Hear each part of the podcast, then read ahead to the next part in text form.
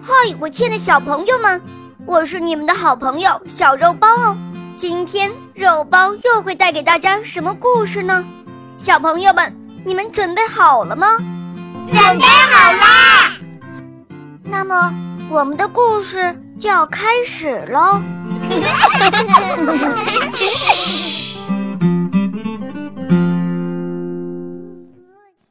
三个纺纱女，播讲。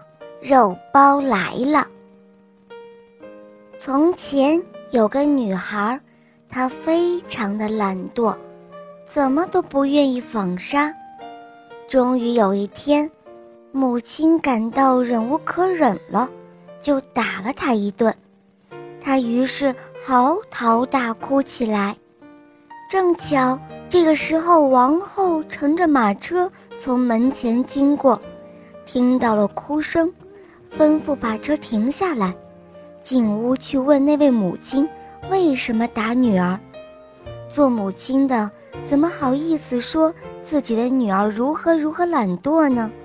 于是就回答说：“哦，是这样的，我叫她不要再纺织了，可是她就是不听，在纺车上仍然纺个不停。我很穷啊。”哪里买得起那么多的亚麻呀？王后听了说道：“哦，是这样啊，我最爱纺纱了，让你的女儿随我进宫吧。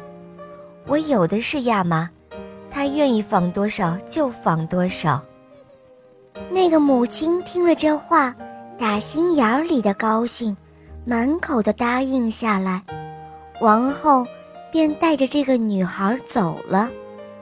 他们到了王宫之后，王后领着女孩上了楼，把三间库房指给她看。只见库房里装满了最好的亚麻。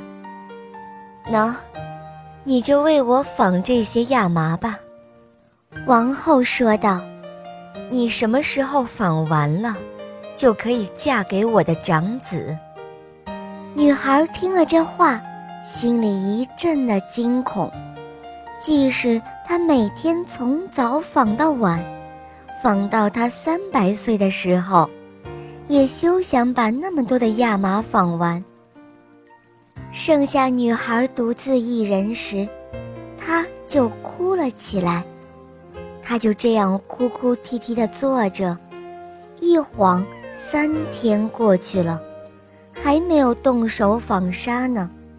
第三天，女孩不知如何是好，忧心忡忡地来到窗前。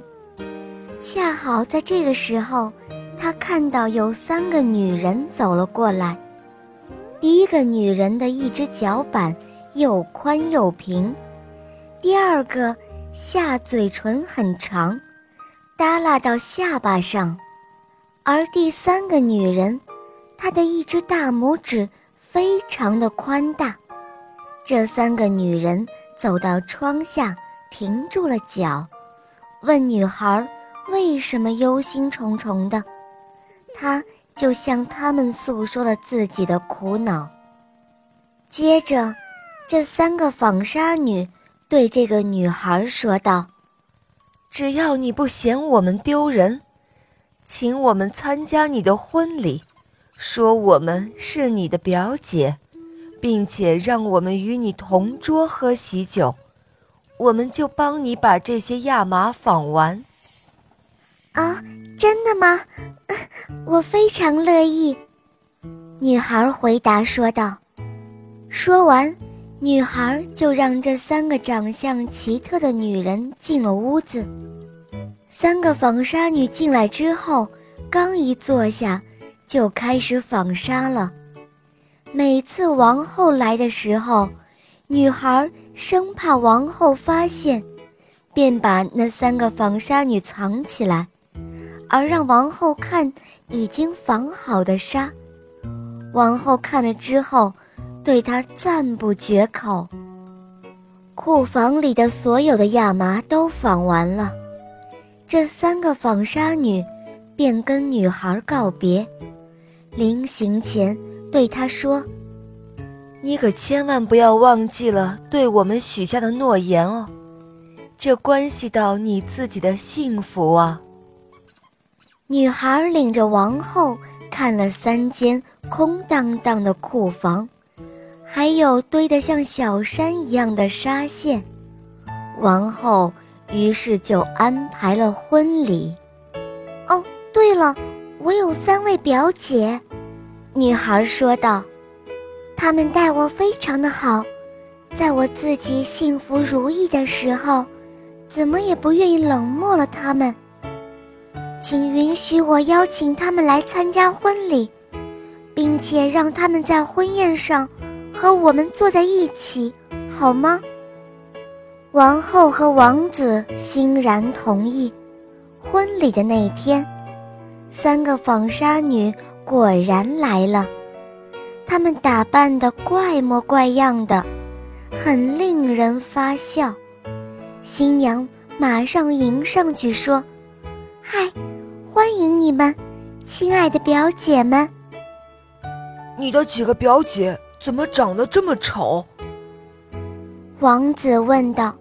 随后，他转身走到那个大脚板的女人身边，问道：“您的一只脚怎么会？”这样大呢？纺纱女回答说：“我的脚大是因为踏纺车踏的。”王子又走到第二个纺纱女身旁，问道：“您的嘴唇怎么会耷拉着呢？”